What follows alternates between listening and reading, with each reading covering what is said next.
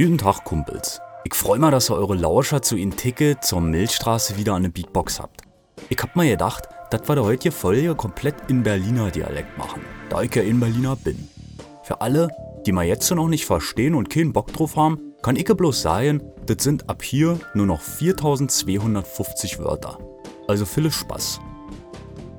Nein, nicht ausschalten. War nur ein Witz. Das halte ich doch selber gar nicht durch. Also heute alles wie gewohnt und ab jetzt kein Berlinerisch mehr. Versprochen.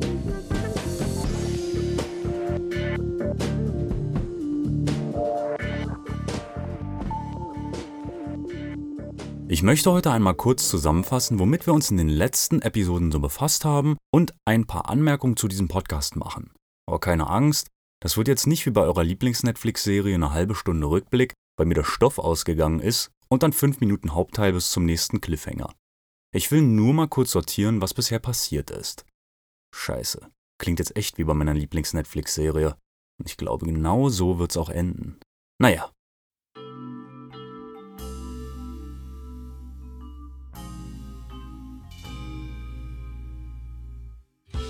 Gestartet hat das Ganze mit Episode 0, meiner Einführungsepisode in diesen Podcast für euch.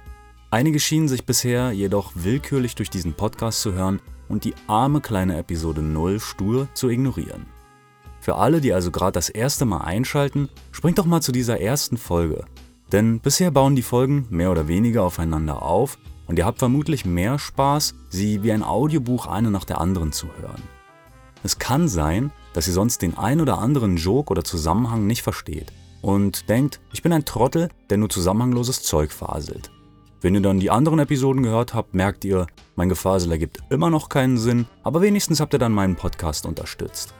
Generell empfehle ich, den Podcast über Kopfhörer und in Ruhe zu hören, denn dafür habe ich ihn optimiert. Also nicht während ihr euch gerade ein Wurstschnitzel bratet und vor lauter Küchengeräuschen nichts von den liebevoll ausgearbeiteten Details mitbekommt. Also Wurstschnitzel braten in allen Ehren, aber dann lieber davor oder danach. Details ist ein gutes Stichwort. Mein Ziel ist es, einen Podcast im Audiobuchformat mit entsprechender Qualität abzuliefern. Das ist keine schlaue Idee gewesen, da ich weder die leise Umgebung, noch das Equipment, noch das Know-how oder was es sonst noch braucht habe, um meinem eigenen Anspruch gerecht zu werden. Ich arbeite also bis zur letzten Minute an jeder Folge, um sie dann relativ unzufrieden abzuladen, weil ich Trottel ja versprochen habe, euch immer montags eine neue Episode zu präsentieren nur um danach weinend, winselnd und ein frisch gebratenes Wurstschnitzel essend in irgendeiner Ecke kauernd diese Schande zu verarbeiten. Okay, zu dramatisch, sorry. Aber ihr wisst hoffentlich, was ich meine. Alle Sequenzen, die ihr in meinen Podcasts hört, sind nicht einfach irgendwo rauskopiert, sondern absolut selbst produziert. Ich spreche die Figuren selber ein, kombiniere Soundeffekte, die ich teilweise selber erstelle, mit Musik, um Abwechslung und Spaß in den Podcast zu bringen. Die Soundeffekte nehme ich mit dem Mikro auf, indem ich zum Beispiel meine Klamotten aneinander reibe, mit einer Kette rassel, ein Feuerzeug anzünde, Telefongeräusche aufnehme oder was ich sonst noch so brauche, da ich es online in den kostenlosen Datenbanken nicht finde. Das macht einen Riesenspaß, kann aber auch für eine 3-Minuten-Sequenz schnell mal 8 Stunden Arbeit bedeuten. Über Kopfhörer bekommt ihr gerade diese Abschnitte viel intensiver mit und könnt sie richtig würdigen. Kopfhörer sind wirklich besser. Jetzt benutzt verdammt nochmal Kopfhörer. Hab euch lieb. Es ging weiter mit Episode 1, wo ich die Beweggründe für meine erste Japanreise und das momentan laufende Work-and-Holiday-Jahr in Japan begründet habe. Außerdem habt ihr in Folge 1 die erste Zwischensequenz zu hören bekommen, auf die ich ehrlich gesagt ziemlich stolz bin. Ist halt die erste, ne? Episode 2. Mein erstes Interview jemals mit zwei wundervollen Menschen, die ich im Laufe meiner aktuellen Japanreise kennengelernt habe. Es gab Infos darüber, wie meine Freundin und ich die beiden das erste Mal kennengelernt haben und ich habe euch von dem einschneidenden Erlebnis berichtet, was ich bei ihnen zu Hause hatte und das mein Leben geprägt hat. In Folge 3 habe ich euch einen wirklich tiefen Einblick in mein Inneres gegeben und aufgezeigt, welcher Moment die Planung der momentanen Reise am Ende ausgelöst hat. Wir haben uns bei allen für den Support bedankt und ich berichtete davon, wie ich dieses Abenteuer Auslandsjahr angegangen bin und was mir dabei an Schwierigkeiten und Emotionen begegnete. Die letzte Folge vor dieser war dann die 4. Dort sind wir gemeinsam bis zum epischen Finale der Planungsphase des jetzigen Work-and-Holiday-Jahres in Japan gegangen. Außerdem haben wir jemanden Mut gemacht, der es gerade dringender brauchte als wir. Bisher wisst ihr also, wer ich bin, was ich so gemacht habe, warum ich das gemacht habe, wie ich das gemacht habe und warum ich momentan das mache, äh, ja, was ich halt mache. Wir haben herausgefunden, dass ich eine ziemliche emotionale ADHS-gestörte Memme bin, die außerdem total viel Angst hat, sich Neuem zu stellen, aber irgendwie auch den Drang, sich selbst zu geißeln und es am Ende doch zu machen. Außerdem mag ich Menschen, obwohl ich sie eigentlich nicht mag, und versuche auf meine ganz eigene Art und Weise mit mir und der Welt klarzukommen und zu helfen. Also im Grunde, so wie jeder von euch auch, versuche ich einfach herauszufinden, ob nun bewusst oder nicht, was es bedeutet, ein Mensch zu sein und was meine Aufgabe ist. Im heutigen Teil mit dem Namen Episode 5, der genau genommen Episode 6 ist, wenn man die Folge 0 dazu zählt, knüpfe ich an die in der letzten Folge 4 erzählte Geschichte an und werde etwas auf die Details eingehen, was unser Visum, die Versicherung, die Abmeldung der Wohnung und andere wichtige und interessante Sachen angeht. Bei welcher Bank wir sind und warum, was in unseren Koffern steckte, als es losging und was es sonst noch so zu beachten gab und gibt. Krass. Folge Teil 3, 4, 2, 6. Heftig hier schon wieder. Also fangen wir mal an mit dem schwersten. Unseren Koffern. Geiles Wortspiel, oder? Die wogen nämlich jeweils um die 23 Kilo, als wir am Berliner Flughafen im Januar diesen Jahres eincheckten. Alle Opfern 23 Kilo. Wir lebten also am Limit. Ich glaube, das war noch ein Wortspiel. Naja, egal. Das klingt erstmal nach nicht so viel Gewicht. Ist es auch nicht, wenn man es aus sicherer Entfernung einfach nur betrachtet und nicht auf dem Rücken tragen muss. 23 Kilo sind, unordentlich gepackt und in dem falschen Rucksack oder Koffer aufbewahrt, ganz schnell mal ein Betonklotz in Größe eines Kühlschranks. Tragt ihr den auf dem Rücken, habt ihr das Gefühl, ihr kippt permanent nach hinten, was ja nett ist, um den Himmel zu betrachten, aber nicht wirklich zu eurem Wohlbefinden beiträgt. Wollt ihr ihn ziehen, Fühlt es sich an, als wolltet ihr Pfiffi beim Gassi gehen von dem Eichhörnchen wegziehen, was er doch gerade so dringend jagen möchte. Pfiffi ist aber in diesem Fall eine 40 Kilo schwere Dogge. Also knapp gesagt, 23 Kilo können eure Reise komplett zerstören, wenn ihr am richtigen Transportbehältnis dafür spart. Ich empfehle hier ganz klar ein richtiges Outdoor-Geschäft, wie Globetrotter oder einen anderen Ausstatter, da ihr dort alles Probe tragen könnt und die Mitarbeiter zumindest in Berlin teilweise selbst viel Reisende mit einer Menge Erfahrung im Gepäck sind. Erfahrung im Gepäck. Klasse. Für mich war wichtig, dass ich das Gepäck auf dem Rücken tragen als auch hinter mir herziehen kann, falls meine Energiereserven zum Tragen zu Neige gingen. Zum Ziehen ist hierbei ein breiter Radstand wichtig, da der Koffer oder was auch immer man da zieht, leicht ins Kippeln kommt. Ich erinnere mich da an einen schweineteuren Koffer von bei dem ich alle zwei Schritte stehen bleiben musste, da er beim Ziehen kippelte. Geil, wenn man kilometerweise laufen muss als Backpacker. Macht euch also bewusst, was ihr braucht und wie die Reise circa ablaufen wird. Werdet ihr viel laufen oder Transportmittel benutzen? Wird es regnerisch oder kalt? Hat das Einfluss auf den Kofferinhalt, zum Beispiel Laptop, Kamera etc., was mich direkt mal zum Inhalt des Koffers führt. Für einige löst diese Frage vermutlich mehr Stress aus als die gesamte Planung und Durchführung so einer Reise. Ah, wer hat das gesagt? Bei Frauen vermutlich mehr? Also, mit solchen Aussagen fangen wir erst gar nicht an, ominöse Stimme aus dem Hintergrund, die nur ich hören konnte und die eindeutig nicht meine Meinung widerspiegelt, weil es viel zu gefährlich wäre, so etwas hier zu sagen. An dieser Stelle gibt es zwei Wege. Den lang ausführlichen und den aus Erfahrung auf ein Minimum gekürzten. Da beide das gleiche Ergebnis haben, freut euch an dieser Stelle auf einen wirklich guten und einfachen Rat. Die Frage lautet, was packe ich für ein Jahr oder mehr in meinen Koffer? Die Antwort ist so einfach wie simpel. Genau das gleiche wie für zwei Wochen Urlaub. Wie kann das sein? Das ist auch ganz klar. Bis auf wenige Ausnahmen habe ich noch keinen Menschen getroffen, der nicht innerhalb von zwei Wochen seine Wäsche gewaschen hat. Auch nicht im Urlaub. Heißt, da ihr es vermutlich innerhalb von zwei Wochen schaffen werdet, auf eurer Reise eine Waschmaschine zu finden, könnt ihr auf eurem Abenteuer darauf verzichten, eure schmutzige Unterhose nach dreimal Wenden wie ein Barbar spätestens an irgendeinem Flussbett waschen zu müssen. Was bedeutet, solange ihr innerhalb von zwei Wochen wascht, braucht ihr nicht mehr als Klamotten für zwei Wochen. Bis auf meine Abschweifungen simpel, oder?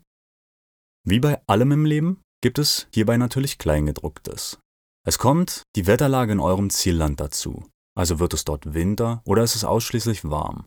Winter bedeutet im Grunde mehr Gepäck, da Jacken, Schuhe, dicke Socken, Mütze, Handschuhe und so weiter hinzukommen. Ich bin kein großer Freund von Marken, allerdings von Funktion. Ich habe vor langer Zeit mal eine Jacke von einer namhaften Marke im Outlet Sale zum lächerlichen Preis gekauft. Anstatt 300 Euro für 80 Euro oder so. Diese Jacke war bisher jeden Cent wert. Eine regenfeste, winddichte, ultraleichte Außenjacke, in der sich noch eine herausnehmbare Innenjacke befindet, alles fantastisch und unzerstörbar verarbeitet. An dieser Stelle hat es sich echt gelohnt. Diese Jacke bringt mich über jeden japanischen Winter, wiegt nichts und lässt sich auf ein Minimum falten. Ich denke, im Falle einer langen Reise, wo ich persönlich lieber einen Gegenstand weniger mitnehme als einen zu viel, hat man besser das richtige Equipment anstatt viel Equipment. Ich beanspruche meine Kleidung täglich durch eine Vielzahl verschiedener Outdoor-Aktivitäten und bemerke definitiv an der einen oder anderen Stelle den Unterschied im Preis. Macht euch also bewusst, wo es hingeht und was eure persönlichen Ansprüche sind. So ein Auslandsaufenthalt kostet ganz klar Geld. Und das will ich ja einfach irgendwo lagern, sehen, benutzen und abheben. Das hier ist keine Werbung, daher beschränke ich mich nur auf die wichtigsten Fakten. Aber ich bin langjähriger Kunde bei der DKB. Aus einfachen Gründen. Erstens habe ich dort noch nie Probleme gehabt. Zweitens habe ich bei der DKB gleich zwei kostenfreie Kreditkarten mit den entsprechenden Online-Depots, was mir extrem hilft, einen vernünftigen Sparplan durchzusetzen. Drei voneinander getrennte Kontodepots lassen einen einen Überblick behalten über das, was man an Geld hat oder nicht hat. Drittens habe ich den Service der DKB, Fremdwährung zu einem fairen Kurs per Kurier nach Hause geliefert zu bekommen, sehr oft zufrieden genutzt. Die einzige Schwierigkeit bei der DKB ist das Einzahlen von Bargeld wo man an einen qualifizierten Automaten muss. Da ich aber nie wirklich mit Bargeld in der Tasche rumlief, war es bis auf ein paar Mal in den letzten Jahren nicht der Fall, dass ich Unmengen einzahlen wollte. Ich habe bisher in keinem Land Probleme gehabt, mit meiner Visa- oder EC-Karte Geld abzuheben oder zu bezahlen. Es ist nur eine Information von mir. Was ihr damit macht, ist natürlich eure Sache. Für Versicherungen gilt das gleiche wie sonst auch. Ihr müsst krankenversichert sein und solltet eine Haftpflichtversicherung haben. Das variiert natürlich je nach Landesstandard. Also bitte dringend erkundigen, was Pflicht ist. Eine Unfallversicherung oder sonstige Versicherungen wie Hausrat sind in der Regel eure freie Entscheidung. Was die Krankenversicherung angeht, habe ich eine Langzeit-Auslandskrankenversicherung über ein Jahr abgeschlossen, die ich auch verlängern kann, sollte ich länger bleiben.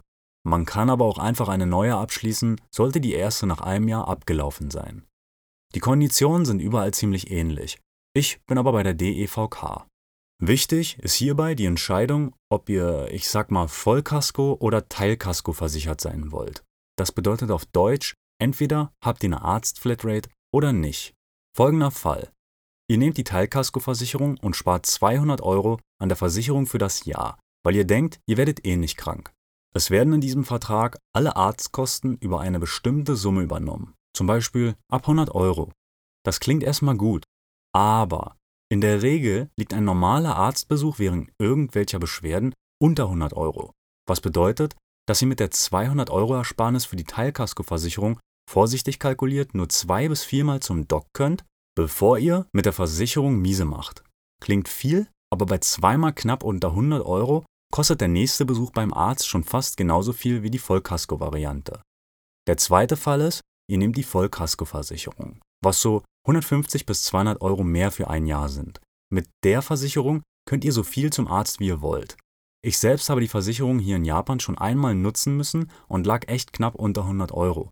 Die musste ich in diesem Fall nicht bezahlen. Ich fühle mich einfach etwas sicherer, wenn ich weiß, nicht jeder Schnitt am Fuß beim Baden am Strand oder eine einfache Erkältung kostet mich Geld. In diesem Fall fühle ich mich tatsächlich sicherer.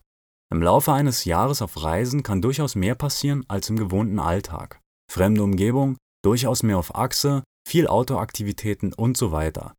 Ich habe bei meiner Art zu reisen definitiv ein erhöhtes Verletzungsrisiko und setze auf Vollkasko versichert. Außerdem solltet ihr darauf achten, dass in dem Vertrag der Krankenversicherung sinnvoller Rücktransport anstatt bloß einfacher Rücktransport steht. Dann werdet ihr nämlich auf Wunsch bei einem Beinbruch oder sonst welchen Verletzungen nach Hause geflogen, anstatt im Land behandelt zu werden. Als Tipp: Fragt bei euren Versicherungen einfach mal nach, ob sie im Ausland weiter benutzt werden könnten. Ein Telefonat erspart euch durchaus die Kündigung und Neuanschaffung.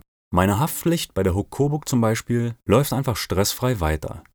Generell gilt, telefoniert ruhig, was das Zeug hält. Ich habe sicher hunderte Stunden am Hörer gehangen und Mitarbeiter von Ämtern, Versicherungen und sonstigen Institutionen mit Fragen belagert, bis alles zu meiner Zufriedenheit war. Es sollte euch nicht unangenehm sein zu fragen, dafür sind Serviceabteilungen nämlich da. Es kann euch einige Laufwege ersparen und zu schnelleren, einfachen Lösungen beitragen. Ergänzt das Ganze mit meinem nächsten Tipp und ihr seid gut dabei, was eure Planung anbelangt. Und zwar Recherche, Recherche und Recherche. Äh, ja, ihr wisst schon, was ich meine. Im Netz steht so viel Info, die ihr nur zusammentragen braucht. Alles ist in kleine bunte Schnipsel geschnitten und ihr legt euch diese Teilchen so lange zurecht, bis das daraus entstehende Bild farblich zu euch passt. Zieht euch YouTube-Videos rein und googelt einfach, was das Zeug hält, nach eurem Problem, das ihr lösen wollt. Mindestens eine andere Person hat schon einmal eine Antwort auf eure Frage gefunden und das online gestellt. Die Botschaft des Landes, in das ihr wollt, hat immer eine eigene Internetseite, auf der sie alles Wichtige an Informationen bereitstellt. Zum Beispiel Informationen über Visa. Auch hier habe ich einige Fragen telefonisch und per E-Mail vorab geklärt und habe dann das Visum beantragt. Ein Work-and-Holiday-Visum zu beantragen sollte sich in der Regel ähneln. Aber schaut ganz unbedingt auf der Seite der Botschaft von dem Land, in das ihr wollt, nach. Es gibt einige Ungleichheiten bei den Visa, das weiß ich sicher. Was das Work and Holiday in Japan angeht, kann ich sagen, ihr braucht 2000 Euro als Nachweis, dass ihr eure Flüge finanzieren könnt. Oder Hin- und Rückflugtickets. Dürft nicht verheiratet sein und keine Kinder haben. Solltet bei der Beantragung das 30. Lebensjahr nicht vollendet haben und müsst entweder den Nachweis über eure Krankenversicherung bringen oder euch verpflichten, in Japan dann in eine einzutreten. Außerdem müsst ihr einen gültigen Reisepass haben, den Antrag sowie das Motivationsschreiben ausgefüllt haben und deutscher Staatsbürger sein. Achtet darauf, dass der Reisepass aktuell ist. Das kann unter Umständen eine Weile dauern, den machen zu lassen. In Berlin kann man daher einen Expresspass beantragen, falls es schnell gehen muss. Die Kosten sind dabei folgende. Reisepass mit 32 Seiten. Personen, die das 24. Lebensjahr vollendet haben, 60 Euro. Personen, die das 24. Lebensjahr noch nicht vollendet haben, 37,50. Reisepass mit 46 Seiten. Personen, die das 24. Lebensjahr vollendet haben, 82 Euro und die, die das nicht haben, 59,50. Und dann gibt es noch den Reisepass im Expressverfahren mit 32 und 48 Seiten. Personen, die das 24. Lebensjahr vollendet haben, kostet der 32 Seiten Pass 92, der 48 Seiten Pass 114 Euro. Personen, die das 24. Lebensjahr noch nicht vollendet haben, Expressreisepass 32 Seiten 69,50, Expressreisepass 48 Seiten 91,50 und ein vorläufiger Reisepass 26 Euro. Ich empfehle, macht euch einen Ablaufplan, also sowas wie eine Timeline. Ob digital oder auf Papier ist dabei Wurst. Ich habe es auf Papier gemacht und stetig aktualisiert. Ich hatte einfach einen langen vertikalen Strich links auf den Zettel gemalt und dann rechts daneben von oben nach unten sortiert meine Aufgaben aufgeschrieben. Die habe ich dann immer wieder aktualisiert und nach Zeit sortiert. So konnte ich immer sehen, was als nächstes anstand, was ich schon erledigt hatte, was noch zu tun war oder wo ich noch drauf warten musste. Bei den ganzen kleinen Mini-Aufgaben, die anfallen, ist das eine absolut praktische Hilfe, um nicht so leicht etwas zu vergessen. Benutzt ruhig farbige Stifte oder bestimmte Zeichen. Werdet kreativ. Hauptsache, ihr findet euch zurecht. Ein bisschen Farbe und Kreativität kann helfen, den gemeinen Aufgabenzettel etwas freundlicher aussehen zu lassen. Ihr könnt auch ein Bild von eurem Pfiffi draufkleben.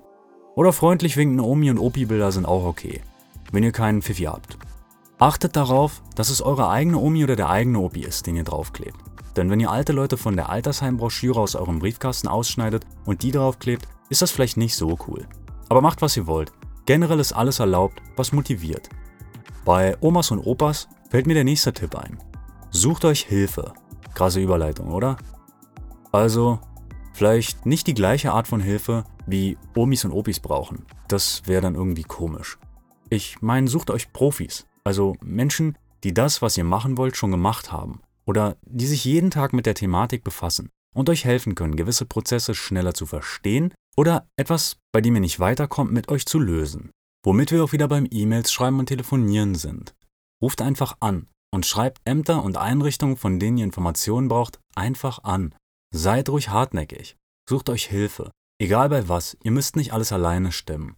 Es gibt sicher jemanden im Freundes- und Familienkreis, der bereit ist, euch mit was auch immer unter die Arme zu greifen. Am Ende fühlen sich die Helfer gut und ihr konntet ein paar eventuelle Lasten teilen, um etwas weniger auf dem Zettel zu haben. Eine wichtige Frage ist, ob ihr euren Wohnsitz in Deutschland aufgebt oder nicht. Zum Ummelden kann ich nicht viel sagen, da ich mich abgemeldet habe. Beides hat Vor- und Nachteile, die ihr selbst bewerten müsst. Das Thema rund um die Wohnsitzabmeldung ist nach deutscher Manier etwas heikel und ich werde mich hüten, hier falsche Infos zu geben. Außerdem sprengt es auch etwas den Zeitrahmen. Ich empfehle hier den Internetartikel von travelgrapher.de, der diese Thematik etwas ausführlicher beschreibt. Ergänzend sucht bitte mal im Netz nach Infos zur Wohnungsabmeldung und deren Vor- und Nachteilen. Das ist eine wichtige Sache, da ihr hier Rechte und Pflichten habt, die eingehalten werden müssen. Ein bisschen Paragraphenfechten also. Solltet ihr euch abmelden, müsst ihr zum Beispiel einen Postnachsendeauftrag anlegen, damit eure wichtige Post ihren Weg in irgendeinen Briefkasten finden kann. Ihr könnt auch ein Postfach bestellen, dann wandert alles dahin. Ich habe meinen Postnachsendeantrag bei einem Familienmitglied eingerichtet, so dass meine ganze Post dorthin geht und ich gegebenenfalls von dieser Person benachrichtigt werde, wenn es etwas Wichtiges gibt. Es sollte jemand sein, dem ihr natürlich 100% vertrauen könnt. Schließlich gehen auch eure Bankdokumente und solche Sachen an diese neue Postadresse. Vergesst nicht, eure neue Adresse, ob nun durch Ummeldung oder die Adresse des Nachsendeauftrags bei euren ganzen Einrichtungen oder Abos, bei denen ihr eingetragen seid, zu ändern. Also auch bei euren Versicherungen und so weiter. Ob ihr eure Adresse nun bei eurem Netflix-Account ändert, naja, das ist eure Sache. Ist immer so ein bisschen die Frage, von wem man Post bekommen wird und von wem nicht. Wenn ihr also was vergessen habt, muss das nicht unbedingt das Ende der Welt bedeuten. Wenn ihr natürlich einen Jahresvorrat an Shopee für Fifi im Netz bestellt habt und an eure alte Adresse liefern lasst, dann freut sich der neue Mieter dort eben. Was natürlich Blödsinn ist, da er oder sie das Paket nicht annehmen kann. Also keine Sorge, bloß ein Scherz. Eure Shopee-Lieferung wird schon ankommen.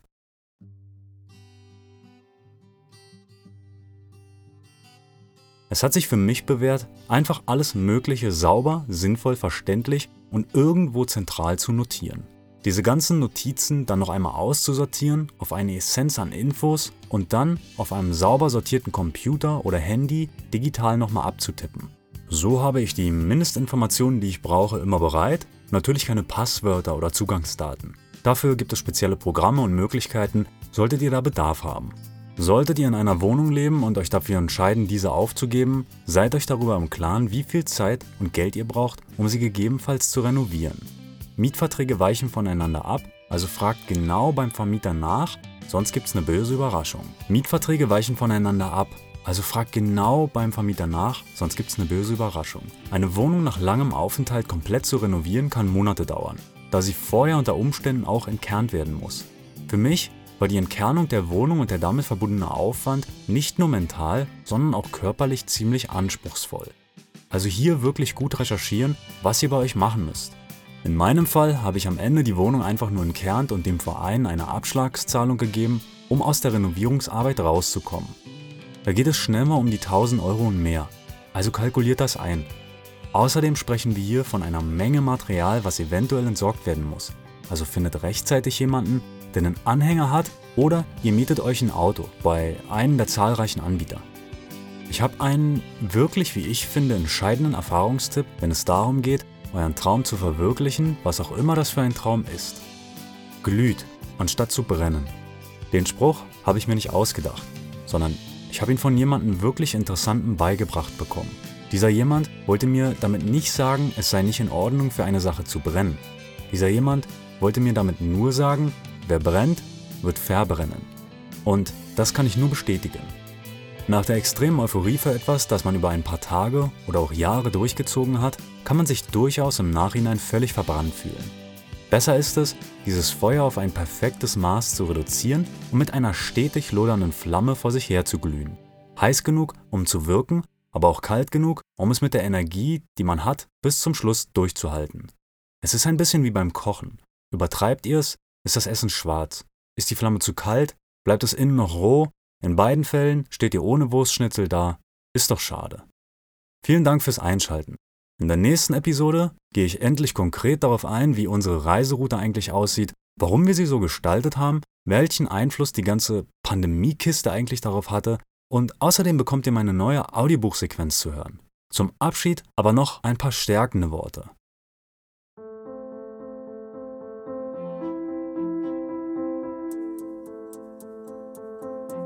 Steckt ihr euch ein konkretes Ziel, könnt ihr es anvisieren und verfolgen.